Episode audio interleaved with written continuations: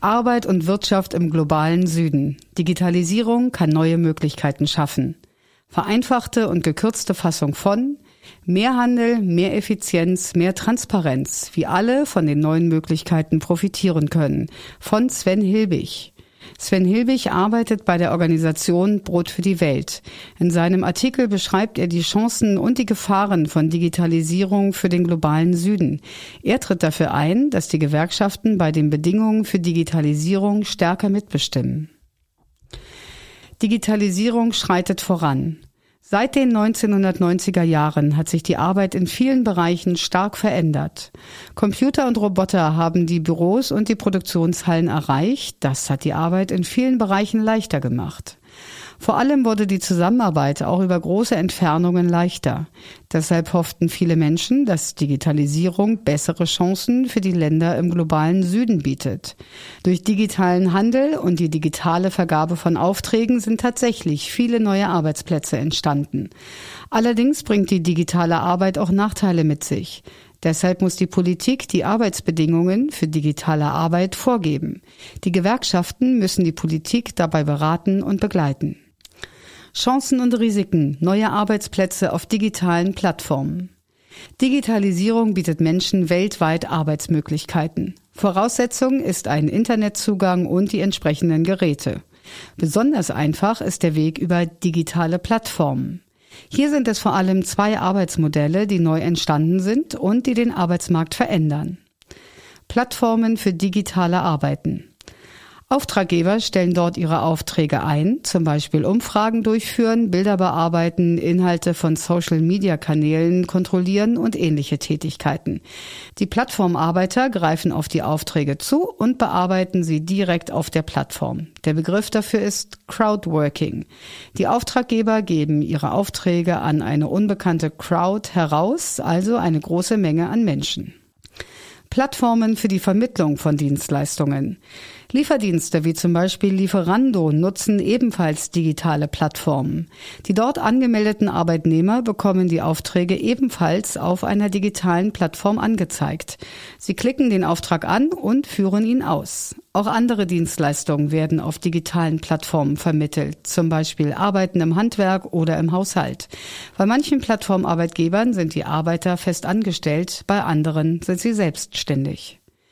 Die Hoffnung war groß, mit Plattformarbeit die Lebensbedingungen der Menschen zu verbessern. Das galt vor allem für Länder wie Indien oder die Philippinen, in denen nur wenige Menschen in festen Arbeitsverhältnissen arbeiten. Aber bei beiden Arten der Plattformarbeit ist die Konkurrenz groß. Auftraggeber haben dadurch die Möglichkeit, die Rahmenbedingungen in ihrem Sinn zu gestalten. Untersuchungen zeigen, die Auftragslage ist unsicher, die Löhne sind niedrig, der Arbeitsdruck ist hoch, die Arbeiter können ständig überwacht werden. Auch bei hoher Bildung gibt es keine Aussicht auf bessere Arbeitsverhältnisse. Und nur wenige Plattformarbeiter sind krankenversichert oder rentenversichert. Chancen und Risiken. Digitaler Handel. Kaufen und Verkaufen geht heute schnell und einfach im Internet. Das gilt für die Produzenten genauso wie für die Kunden. Auch Produzenten und Großhändler wickeln ihre Bestellungen und Lieferungen digital ab. Für kleine Produzenten öffnen sich über den Internethandel neue Möglichkeiten. Sie können ihre Produkte breiter anbieten als vorher.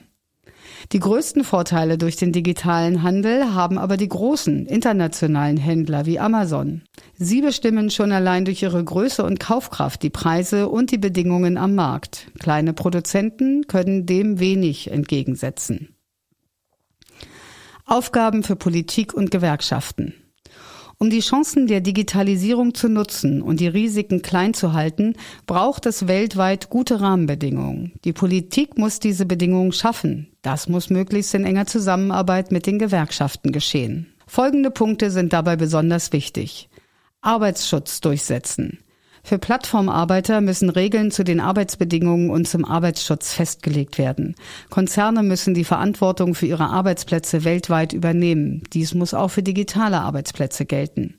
Ein erster Schritt war die Verabschiedung des Lieferkettengesetzes. Das Gesetz nimmt Konzerne in die Verantwortung. Konzerne und ihre Zulieferer müssen Arbeitsschutz und gesetzlich geregelte Arbeitsbedingungen weltweit einhalten. Das Lieferkettengesetz muss aber noch gestärkt und ausgeweitet werden. Genossenschaftliche Plattformen unterstützen. Plattformarbeit muss gute Arbeitsbedingungen bieten. Der Konkurrenzdruck darf die Löhne nicht immer stärker drücken. Gemeinsam von den Arbeitern betriebene, also genossenschaftliche Plattformen bieten bessere Bedingungen. Damit diese Plattformen sich gegen die großen Konzerne und Auftraggeber behaupten können, brauchen sie Unterstützung. Gewerkschaften können beim Aufbau solcher Plattformen helfen. Das geht zum Beispiel durch die Vermittlung von Wissen.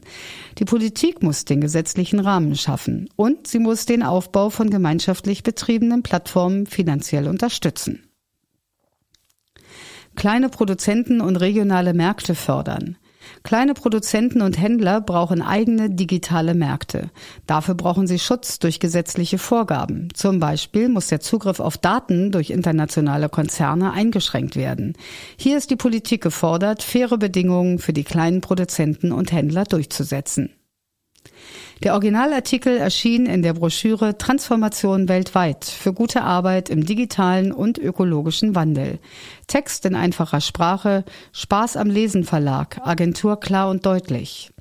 Mehr Informationen auf www.gute-arbeit-weltweit.de. Gefördert von Engagement Global mit Mitteln des Bundesministeriums für wirtschaftliche Zusammenarbeit und Entwicklung.